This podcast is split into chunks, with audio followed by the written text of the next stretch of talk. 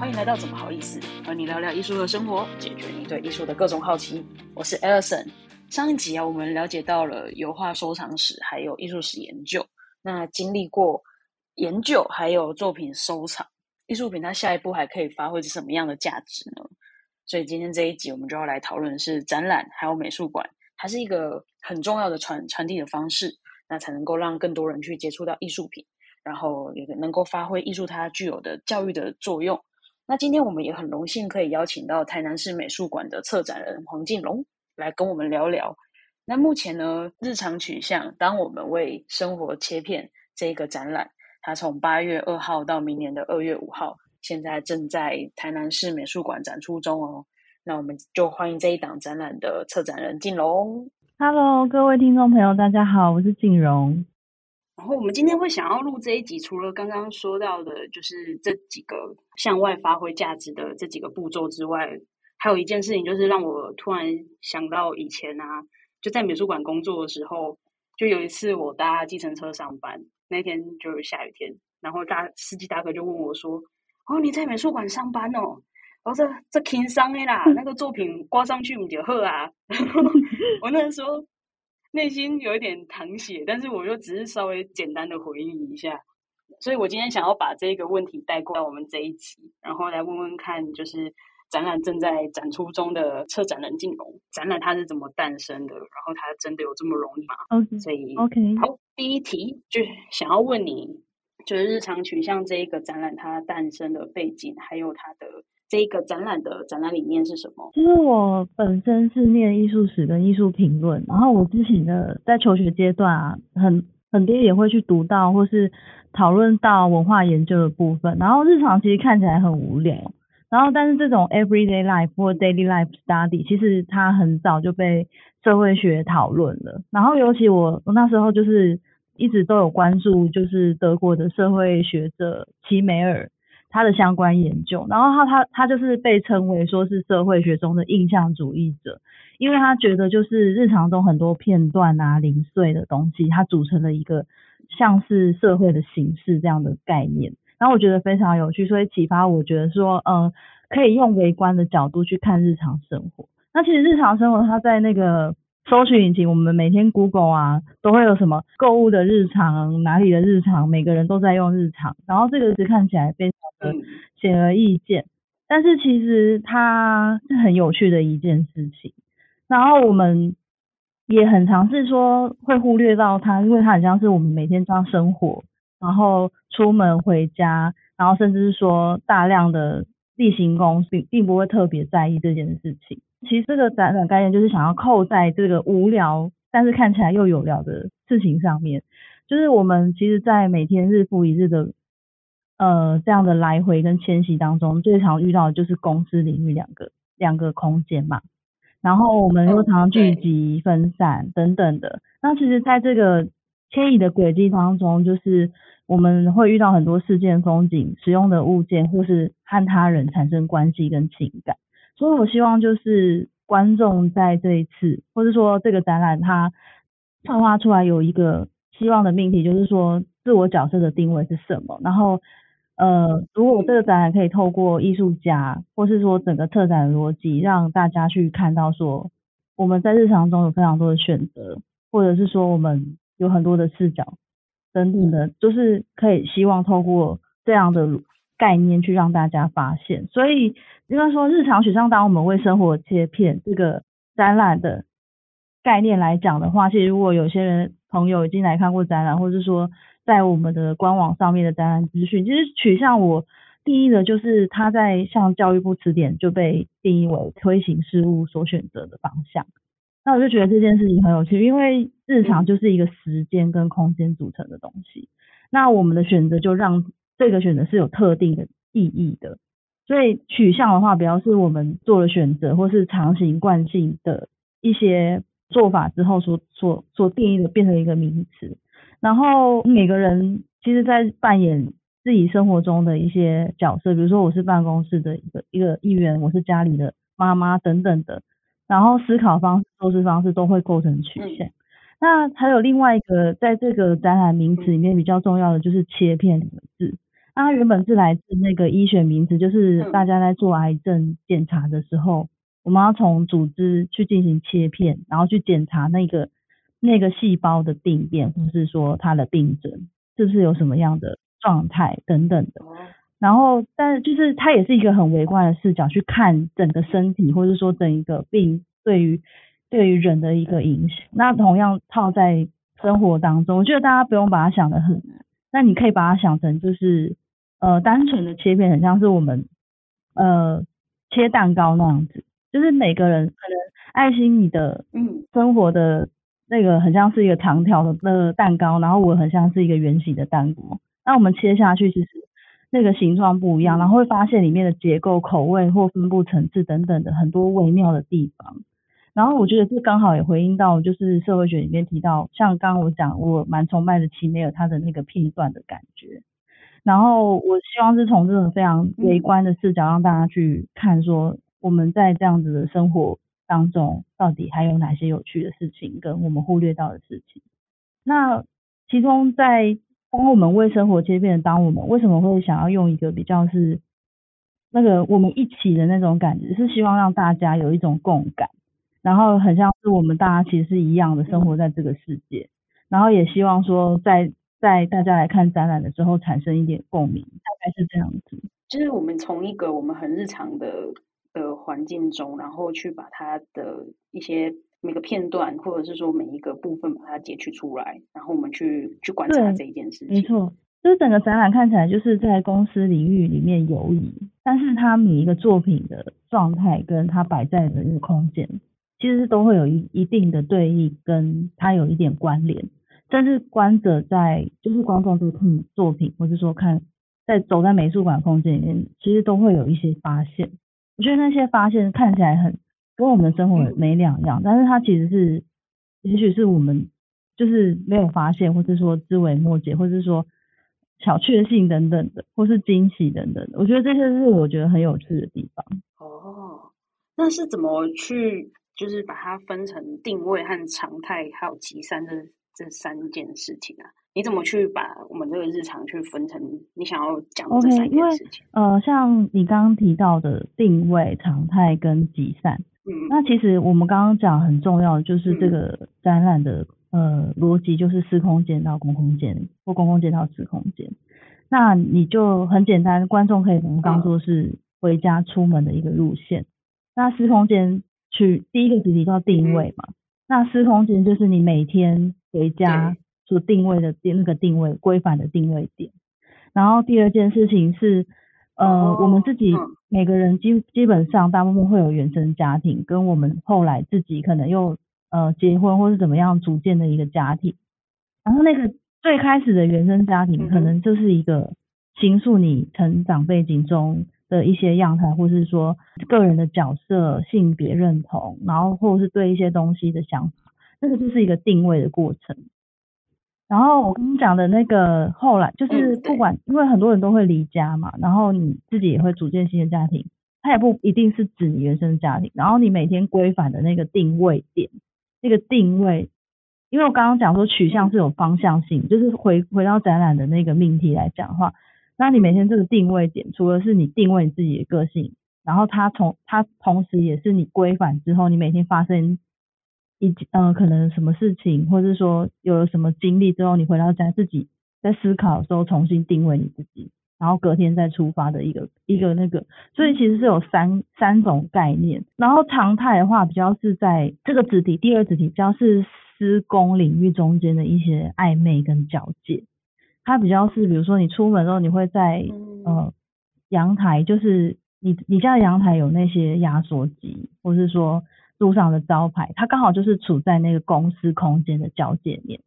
然后它也代表的是你跟人之间的关系，跟你出门之后公领域跟私领域的一些相撞或是相遇等等的。然后也有一些就是常态，也很像是呃我们在使用一些物件的时候，它并不会分为公司领域使用，比如说像我这次我选的那个手指，像卫生纸这个东西就是。不管你在公领域还是私领域都会用到，然后不也不分阶级跟性别都会用到。然后就是包含社会的产物或是自然的资源等等的。其实某方面带到了大概念，在常态之下，就是常态看起来就是正常状态，我们不会特别注意，然后我们习以为常。但是在这个习以为常之下，它充满着各种东西，比如说这些资源都是怎么来的，然后卫生纸。或是说某一些东西，我们不会感知气流在流动，但其实环境一直在变化，也跟人一直在产生关联，然后甚至它也会影响我们的生活。但是我们就是太习以为常，所以我才取了一个非常正常的名词来讲这个，然后同时处理就是施工之间的那种交叠。那第三个肢体集散，其实就带到更大的一个公共空间的概念，因为最常发生集散、集和散的就是公共区域嘛，比如说马路。然后高速公路等等的，或者是一些公共汇流的地方、车站等等，然后它就是一个很快速，然后我跟你聚集、陌生的交集，然后短暂的分离、短暂的相遇这样子。但是它也有讲到，就是我们每天这样出门回家等等，我们会在家里就是跟家人，然后短暂分离，然后出门见同学、同事等等的这个。很大的一个范围，所以它也是日常中非常常发生的一件事情。然后就是这三个，就是带了从呃四空间到公共空间，整个串联起来。嗯，好酷哦。对啊，像压缩机这件事，我就没有想过，就是它对它确实是在一个很暧昧的。对啊，就是像巷弄啊，或是防火墙啊，嗯，我跟邻居之间的交接等等的。嗯嗯，那我想要。在问你啊，这一次的展出的作品蛮多，都是跟空间有关，像是装置啊，甚至有美彩有跟风有关，蛮酷的。然后想知道说，就是你怎么去选件，然后怎么去把他们用这三个定位、常态还有集散这三件事情去阐述每一个展区的概念。我刚刚有提到一些，就是它其实日常就是时间跟空间组成嘛。然后每天每个人刚刚谈，第一就是我们不脱四十到公领域的移动。那我挑选作品的话，就会针对就是刚刚我讲的，回到说日常取向跟切片这件事情上的话，其实第一个是我会希望是那个作品是能够表征私空间或是公共空间的。然后第二个是能回应到我所谓的切片那种片段性的微观的视角。这是很多作品其实都有。感觉是呃一片一片的，或者是说一块一块的，但是它里面可以看到一些元素，嗯，这是很有趣的一件事情。然后第三个，我会希望是那个作品可以在反映当下的这个世界的日常生活经验，就是我们当代生活里面发生的一些事情。然后第四个是能够最最大的命题是希望能够带到大至呃社会和自然，或是小至生活环境，或是一个人时刻的那种。感知和变化，或是他说参与这个生活中的一切，或者是个人艺术家个人等等，或是他表征的个人怎么样去陌生或熟识的人产生关联。所以我特意就是选了一些你刚刚讲在空间里面有一些物件、图像、影像、场景、装置等等的，然后我希望它是从一个它看起来就是比如说压呃现场有压缩机的物品嘛，它看起来就是一个很。跟我们非常贴近的，但是它其实从不管是外在环境的物理环境到心理层面，都能勾起大众的一种联觉，那种联联动式的思考。我希望是这个样子，是从最浅的东西去看到最深的东西。然后，所以我大大部分会围绕这个在选件，然后其他的部分，我其实像刚刚讲嘛，就是四空间定位那个那个主题，我是希望。以家作为这个代表嘛，因为这个是最具代表性的四空间，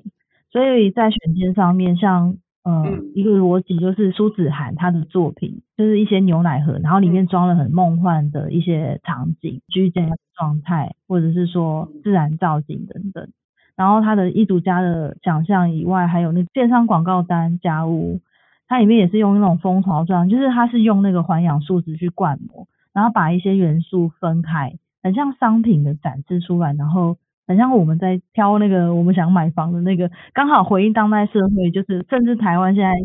是买房热潮嘛，然后呃每一个房子都被炒到非常高价，然后我们就是选啊，我们希望的家有是怎么样子，所以他的这个逻辑最开最外面就是在讲家的轮廓，我们是怎么想象我们的梦想家具应该是怎么样子，然后再来才会进到说是黄海星的作品，他是呃以绘画嘛，然后是以那个家庭空间家家人的相处的场景，然后我觉得他的作品很特别，因为黄海星他很像是一个社会观察者，之前他在北美馆有展出过那种就是到处都要打卡拍照的那一些。他也是都是绘画系列作品，然后就是反映台湾人或是说当代生活的一些变化。然后他的甜蜜家庭也是，就是他也是，可是他是比较早期。然后他是说，嗯，进去纽约毕业的时候，他有发现他周边的一些同学开始成为妈妈，成为家里的一个角色，开始要担负责任的时候，他就在思考所谓的 home sweet home 到底是一个口号，还是说它里面到底深藏了什么样的含义？所以。他那个空间里面的人，他画的人就是那种五官是模糊的，然后或者是说会用手遮蔽彼此，然后或者是背对着房子，看起来是看起来是就是呃 looking at the future，但是他其实是有一个留了一个空间让观者去套进去他们的生命间，比如说我该在这个空间我扮演这个角色是有什么样的表情、情感、甜蜜或是沉重的负担等等的。然后最后这个定位那个主题也有于师傅的作品，就是叫小折磨系列。它其实就很像是回到我们自己房间，开始自己对话说，我一天是不是有孤独？我需要陪伴。然后所以它有一些那个抽烟的装置，它本身是都是做机器装置，然后它有除碱的，因为我们做很多琐碎的家务事，很常就会有长茧的。然后它那个除碱之后，其实茧是一个很容易不断在增生的东西。他就是讲到那种日常里面的什么情绪烦躁感，然后还有用那个机械的零件来表征，就是那种强迫症的感觉，就是我们，哎，我们常常衣服要折到像豆腐一样啊，被子要折得像豆腐一样啊，或者是说书要怎么摆啊，其实每个人都在这个日常的里面有这么多很小的折磨，就是很有趣的东西，所以那个定位的主题就是从家的外面四空间的轮廓一路到。内心回到真正自我私空间的时候的一个逻一套逻辑，对，然后定常态的话就是我刚比较是我刚刚讲就是呃公司暧昧性嘛，所以就是石梦星的作品就是里面有就是压缩机跟那个转法灯，也是从他的那种生活的周遭去发现的，因为他本身是南医大的同学，然后 那个之前呃像爱心自己也是南医大毕业的嘛。然后他，我们就是他，我们骑到那个上化火车站之前，就是会遇到那个一个理发厅嘛，那个转灯，然后跟跟那个他隔壁是卖修理压缩机的，然后这是艺术家自己分享的日常经验，所以我觉得听他们就是在策展跟谈空间要怎么呈现的时候，他们都讲出这些故事，所以他其实就觉得，哎，这件事情很有趣，而且他把那个压缩机，他不是做的像我们平常那样，他也是把它就是有点。呃，可爱化了。然后那个转法灯是接着那个风扇球，就是很像南台湾风景，就是不是很多铁皮屋上面会有那个转动的那个风扇球，然后就把那个转法灯加风扇球，又加了水管，然后去拼贴出一个看起来像我们常态里面会看到的东西，但其实它是一个有点梦幻且呃又出自于一种拼贴的感觉，就是很片段性。又回到我的那个选选题里面，就是。命题里面，然后像赖志胜老师的那个卫生纸跟那个挂钩，卫生纸就是它本身也是我们看到，因为很多观众觉得，哎，那不是我平常用的那个厕所的纸手手指的纸卷吗？这也是想要告诉观众，一个是当代艺术本来就是美彩非常多元的，包包含你刚刚提到它的美彩就是写风嘛，那为什么会有风这件事情？它其实就是一开始他在鹿儿岛。做这件作品的时候，那时候因为鹿儿岛是一个火山岛地形，它那个火山灰会在日常中一直很干扰那边的居民，他就想说，哎，可是这是其实一个很沉重的议题，就是火山随时会爆发，然后我们可能又有地震的风险，其实我们都活在这个跟自然的一些关系的那种恐惧当中，但他想要用很轻盈的方式，他就用了卫生纸，然后那个卫生纸会飘动。当他挂在展墙上面的时候飘动，他就发现，哎，其实那个这个空间是有气流，但是我像我们在常态之间并不会发现我们周边有这个气流在流通。所以在南美馆的时候，就是它在飘动的感觉，就是可以看到它跟场域的环境的一些变化。这就是要提醒我们，其实环境一直在潜移默化的影响我们。就是在常态之间很多有趣的事情啊，嗯，像是那个王玉松的作品，比较是在讲一个公司暧昧性，像医院啊、公共空间这样，就是它其实是我们很很有趣。我们卖妈妈的肚子里，子宫是一个私空间。但是我们诞生的大部分诞生第一个面对是公共间，就是医院这件事情很有趣，所以我们很像我们路上在走路的时候，很像是有陌生的脐带连接着彼此。然后尤其他自己又是花王玉松又是花莲人，所以他这件回乡偶书就是去拍了他出生的那个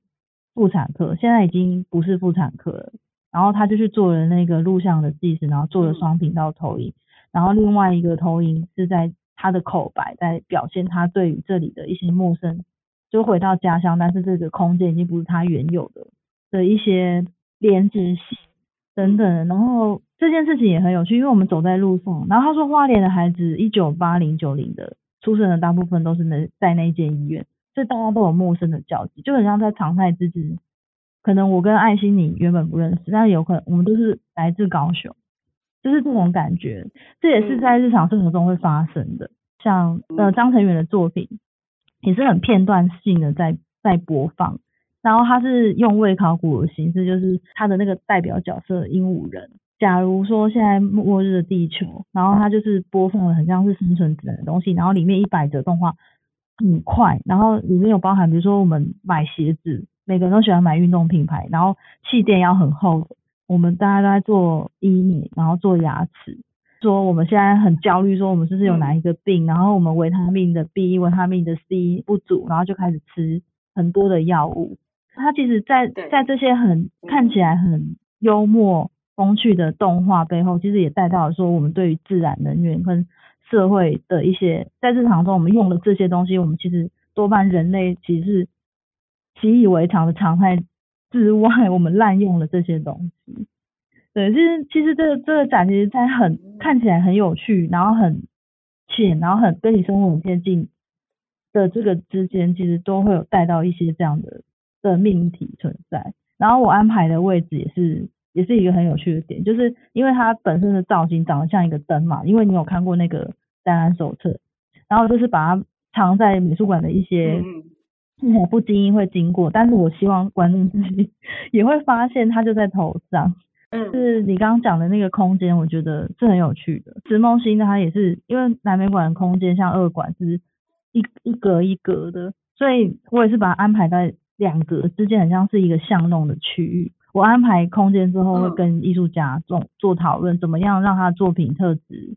发挥出来，然后也可以让他的作品真的在南美馆里面有对话。就是南美馆的空间是被运用的，然后甚至是跟看起来跟一般大众的生活是会放在同样的位置上，但是它其实又是在美术馆场域，所以我希望去扰动这个之间的一些思考。对啊，然后像集散集散的话，我就是选公共会，我刚刚有提到，就是说公共会的部分，就是马路的部分，就像选的那个陈婉玲的摄影拼接作品。然后到他是台南出生的艺术家，然后一路都求学都是在台南，所以他的那个摄影片就是他就是架了摄影机在那个台南的林森路及台南的那个八十四号快速道路关田预警方向，就是也是精准啊，对我们很熟悉的地方，就是你你念南艺大的话，对对对，然后他就是他就架那边，然后他就是拍了一个就是夜晚那个像呃八十四号那个团团那一件。让我们团团转的感觉，就是在高速公路常常有一些交流道啊、交集啊，然后常常在找路，然后他就用了两个很大的圆形，然后就把它拼起来，就是白天晚上。然后林四路那件叫做浮动小机车，然后你就会看到南台湾一些骑摩托车的乱象，比如说三贴的，然后还有没有戴安全帽的，然后还有嗯那种，当然大部分的人都没有戴安全帽。对，然后有一些就是南台湾载货的啊，那种就是很很 local 的风景。然后刚好我们又是南美馆，我希望大家也可以看到，就是我们在台南的日常路上是长什么样子的。然后还有呃，另外一件就是他自己有去那个横滨的樱木町车站，也有做过摄影摄影的那个定时，然后他就拍了很多人背着行李，那一件叫我背着你好快乐。其实我们在车站这个集散地也是，就是我们背着行李，不确定对方，然后不认识的人，我们各自要去往不同的目的地，然后我背着你好快乐，很像是我背着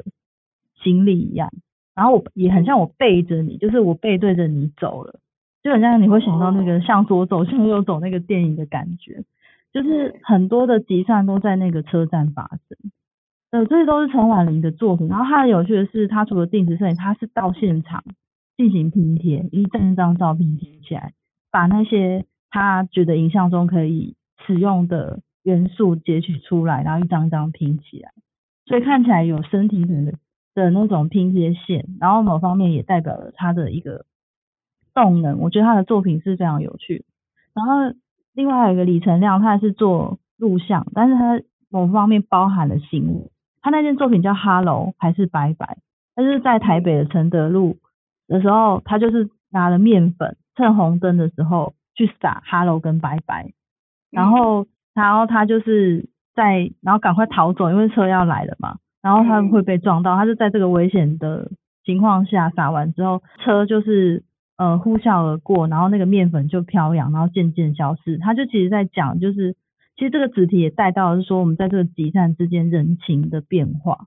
因为他那件，尤其他那件 Hello 跟拜拜，很像就是哎，交通科技其实日益发达，但是我和你的物物理距离是缩短的，但是我们人和人之间情感的距离是是增加的。其实这这就是当代日常生活的一个面向，包含我，其实我最简单讲到说，以前我们等一个人的一封信都要等很久，我们不知道邮差什么时候会送来。但是科技发达之后，比如说我们现在用 Line，我还我们还可以偷偷预览功能，然后不一定要点开。然后妈妈妈妈问你，妈妈问你，哎，什么时候要回家啊？然后然后还不一定要当下就是直接回他，或是老板突然间找你，然后你。你可能就会啊，我等一下再读好了，然后我们就会慢一点，就是连这种选择性都变方便，但是就是很多的人情，其实人类的关系都在都在因为这些而产生结构性的变化。对，所以其实这个主题就是在用以交通来讲啊，对，然后另外就是赖威宇的作品，就是这个主题还有赖威宇，就是他是受到那个你知道那个很爆炸头的那个 Barbara，就是。我们以以前小时候在百货公司儿童儿童的那一楼，不是都有一个一一区都会教画画的嘛？然后就会播一个爆炸头的外国人在教，比如说怎么画山，怎么画湖。然后赖威宇那个艺术家，对对，然后他就会他就受那个影响，然后启蒙，他就是他的那个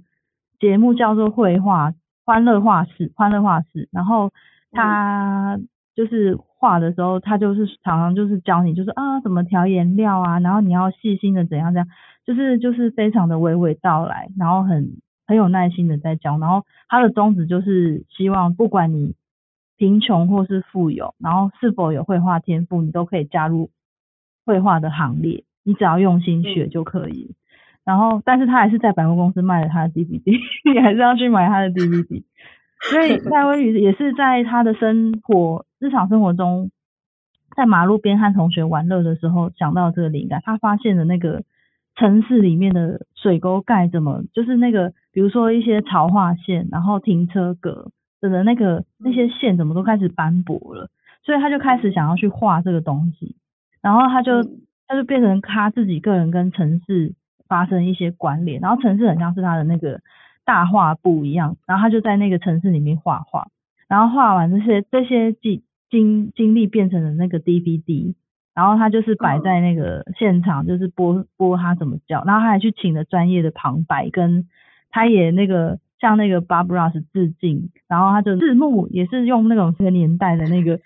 那个字幕感，对，然后我们现场电视也选了 CRT，就是有屁股的那种电视。嗯嗯，然后呢，就是看起来非常的有年代感，就是那个节目在大大概是落在一九九零年代，所以那时候大家的电视很还是可能是有屁股的那种 CRT 电视，对对，然后现场也是他那一件，我很多这次作品你刚刚提到就是空间嘛，就是都是依尺寸而定，所以都是跟艺术家讨论，就是帮他选定了一个位置，然后艺术家同意之后，然后做了一很多呃细节上的沟通，然后所以他也是来现场一个月把一千八百片的 DVD 拼在墙面上，跟摆在那个展柜上，还有那个他的水沟盖，然后还有一些他到处跟人家要来跟买来的那个一些交通物件，比如说请勿停车的那个锯嘛，或者是路上常常修东西要挡住的那种柳泽西护栏。然后他现场也还在那个护栏跟那些角锥跟钢锯嘛上面，就是画一些东西来延伸它的那个绘画性，就是变成延伸到物件上面跟城市上面。然后所以就就是这件事情也很有趣，就是可以看到说我们平常如果以艺术家的角度，或是我们个人角度，就是我们常跟这个城市或是我们居住的日常生活里面的一些环境去发生关联。哇，策展人真的要很认真的去了解每一件作品，把在一个展览里面去把它们串联在一起。那静龙也非常仔细的介绍每一位，像是在定位展区的苏子涵，还有黄海星、于师傅的作品。然后他也讨论到是常态的在里面展出的石梦欣、王玉松、赖志胜，还有张腾远，以及集散这个展区有提到的赖威宇。陈婉玲还有李成亮的作品，所以相信呢，我们这一集就是无论你有没有来看过这一档展览啊，这一集都会很适合你在不管是展前你想要先了解这一档展览，又或者是说你到了现场去看展览的时候，你可以搭配着静龙美妙的声音，然后去去看每一件作品。以及在展览后，你也可以结束以后回家可以再去思考一次。哎，你今天看到了什么？然后去配合我们这一次的讨论，整体的一个展览它是怎么去看？然后它的脉络是什么？见单个单个作品，你要怎么去看它？因为我们常会觉得说，哦，艺术品我们看不懂，尤其当代又更难。但是我们在这一次，你可以跟着金龙的解说，然后我们可以去了解每一件作品，了解整个展览它是怎么去串联在一起的。那我们今天也很开心，去可以邀请到静龙来跟我们分享日常取向，当我们为生活切片这个展览。我们下一集会再去讨论展览实物，呃，不是吃的那个食物，而是指展览实际怎么去执行，就会来揭晓计程车大哥的问题。就展览它真的是那么简单的事情吗？所以就请期待我们的下一集。那也欢迎你加入我们 Disco 的社群，然后和更多的创作者还有其他艺术爱好者们交流。谢谢收听到现在的你，有任何对艺术相关的问题，欢迎到 Mutix 的粉丝专业和我们联系，或许下一集我们就会讨论你的疑问哦。